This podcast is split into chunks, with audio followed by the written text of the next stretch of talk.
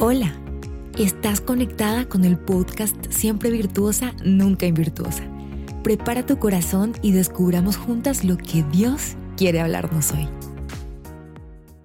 Hola a todas las mujeres. Estoy muy muy feliz con cada mensaje que ustedes me han hecho llegar de cómo el Señor ha ministrado a sus corazones con este podcast. Hoy nos corresponde el día 6 y este día habla y exhorta en contra de la pereza. Y la pereza es la falta de ganas o disposición a la hora de la realización de determinadas tareas, actividades, acciones o movimientos. Y habla de compararla con la hormiga, que no necesita un jefe encima para hacer lo que sabe que tiene que hacer. Lo leemos en el versículo 6. Dice, perezoso, sigue el ejemplo de la hormiga, mira lo que hace y aprende de ella. La hormiga no tiene quien la mande, ni jefe ni líder. Sin embargo, durante el verano reúne todo su alimento, guarda su comida en la cosecha. Perezoso, ¿cuánto tiempo permanecerás allí acostado? ¿Cuándo te levantarás? El perezoso dice un ratico más, voy a dormir un ratico más. Así te llegará la pobreza, como si un ladrón hubiera venido y se hubiera llevado todo. Cuando pensamos en la mujer virtuosa de Proverbios 31, nunca nos imaginamos una mujer perezosa. Es todo lo contrario. Yo decía, pero esta mujer, ¿cómo le hace? Parece que la mujer virtuosa es como de otro planeta. Hace demasiadas cosas y lo mejor es que todo lo hace con la mejor actitud. Entonces leía y decía, no, nunca seré como ella. Es inalcanzable. Yo pensaba, no sé cocinar, no sé coser, no creo ser buena en plantar una viña, no hago cinturones, hoy no, no sé hacer nada, nunca seré como ella. Pero bueno, algo que debemos tener claro es que ella es un referente de una mujer productiva. Te aseguro que tú haces muchas cosas durante el día. Yo te describiré un día mío casual.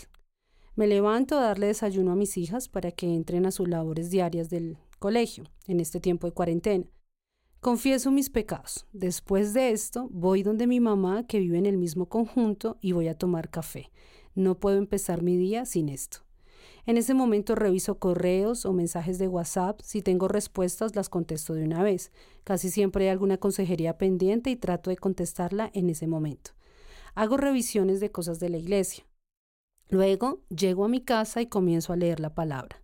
Mis hijas tienen un descanso a las 10 de la mañana, así que a esa hora les doy onces y después de esto ya puedo entrar a mi devocional en plenitud. Salgo y luego comienzo a hacer el almuerzo. Sigo contestando mensajes, cuadro reuniones, reviso mail, si hay ropa para lavar lo hago. Eh, almorzamos todos, tratamos de almorzar todos juntos en familia. Luego arreglo la cocina y siempre duro un poco ahí en esto. Preparo tinto porque no hay mejor postre que el café después del almuerzo. Luego me concentro en este tiempo a escribir. Eh, debo escribir muchísimo para poder tener el podcast o las charlas que predicamos el fin de semana o las reuniones entre semana. Luego mis hijas me piden tiempo, así que saco un espacio para jugar con ellas y lo que ellas quieran. He hecho origami, he jugado al banco, a la veterinaria o bueno, hacemos alguna manualidad. Luego viene el tiempo de las once. Nuevamente preparamos algo, pero aquí ya hago algo más rápido. Por lo general a las 6 ya estamos en función de las reuniones virtuales que tenemos casi todos los días. Luego tenemos la reunión, comida de las niñas, las alistamos ya para dormir, eh, me voy a mi cuarto ya como a las 11 de la noche y leo nuevamente la palabra. Si puedo, sigo escribiendo y bueno, esto sin contar cuando hay que organizar la ropa o la casa o las demás actividades que no pude nombrar aquí. Pero aunque yo hacía todo esto, nunca me sentía productiva. Sentía que perdía mucho tiempo y que no hacía nada. Recuerdo que leí artículos de cómo ser más productiva. Me bajé una aplicación para tener tareas diarias. Me sentía muy mal. Hasta que un día el Señor me dijo, ¿te parece que no haces nada? Y en la noche me puso a hacer un recuento de todo lo que había hecho. Y me di cuenta que sí estaba siendo productiva, que hacía muchas actividades. Pero Dios me habló y me dijo, la única forma para que esto funcione es que tú te fortalezcas en mí. Si no vienes a mi presencia, vas a estar irritada por todo lo que tienes que hacer. Y así es. ¿Te has dado cuenta que cuando no oras, por lo general dices, nadie me ayuda, me toca hacer todo sola? Peligro. Esto es una alarma de que necesitas correr a la oración. En la Biblia habla de Marta y de María, dos mujeres extraordinarias que amaban a Jesús. Nosotras podemos y somos esas dos mujeres. Podemos atender nuestra casa y a los nuestros, pero siempre con la actitud de María, que siempre tuvo como prioridad la presencia de Dios. El versículo 17 de Proverbios 31 dice, ella se ciñe de fuerza y fortalece sus brazos. Aquí habla de la mujer virtuosa. Tuve por una semana una palabra metida en mi mente y no podía sacarla de mis pensamientos. Esa palabra que dice, enséñame a contar de tal modo mis días que traigamos al corazón sabiduría. ¿Qué significa esto? Que no podemos ser negligentes con nuestro tiempo. El tiempo de Dios es eterno, pero nuestro tiempo en la tierra es limitado.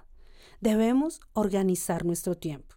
En el devocional que hice de manejo del tiempo, leí algo que me gustó y me sirvió, y es planea tu día. Algunas mujeres esto se les facilita por su forma de ser. Si eres una de esas mujeres que tiene una agenda, te felicito. Tienes un gran terreno ganado y felicito a tu mamá que creó hábitos en ti.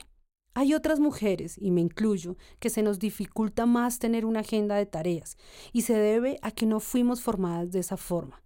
Pero tranquilas, todo lo podemos en Cristo que nos fortalece, y nunca es tarde para aprender. Me encantó lo que decía un artículo que leí. Decía, te aseguro que tienes muchas cosas pendientes que no te quitan más de un minuto, pero que no las has hecho. Haz una lista de esas pequeñas cosas, quizás llamadas pendientes, contestar un mensaje, pagar algo pequeño. Lo hice y funcionó. Ese día pude evacuar pequeñas tareas que me absorbían la energía en mi cabeza, que siempre decía, tengo que hacer esto, tengo que hacer esto, que no se me olvide, pero siempre se me olvidaba. No sé si te ha pasado. Luego, coloca tres tareas en el mes grandes, colócalas en una lista y luego tareas semanales que te ayuden a cumplir esa tarea general. Y luego coloca OK cuando lo hayas alcanzado. Estamos en el camino de ser esas mujeres virtuosas, pero podemos quedarnos con la mentalidad de que nunca lo vamos a lograr y llenarnos de pereza. O hacer pequeñas cosas, pequeños cambios diarios que nos llevarán a estar más cerca de ser una mujer productiva. Anhelo con todo mi corazón ser una mujer productiva y que tú puedas serlo en tu día a día. Pero ten claro que cuando estudias, que cuando haces tu cama, que cuando te cuidas, haces almuerzo, cuidas a los tuyos, estás siendo productiva. Creo que somos mujeres que valemos oro y que todo lo que hacemos es valioso pero donde todas nuestras actividades cobran valor es en la presencia de Dios. Ahí es donde Dios nos ciñe de fuerza y fortalece nuestros brazos. Espero que hayas aprendido hoy tanto como yo. Recuerda que el camino de ser una mujer productiva es algo que tenemos que hacer diario. A diario tenemos nuevas tareas, nuevas metas, nuevos desafíos, pero siempre recuerda que Dios está contigo y te ayuda en todo y todo lo que tú haces es valioso para Él. Gracias por estar en este podcast conmigo. Mañana nos seguiremos escuchando. Dios te bendiga. Gracias por ser parte de esta gran aventura de cambio. Dios aún tiene mucho más para nosotras. Conéctate diariamente con nuestro podcast.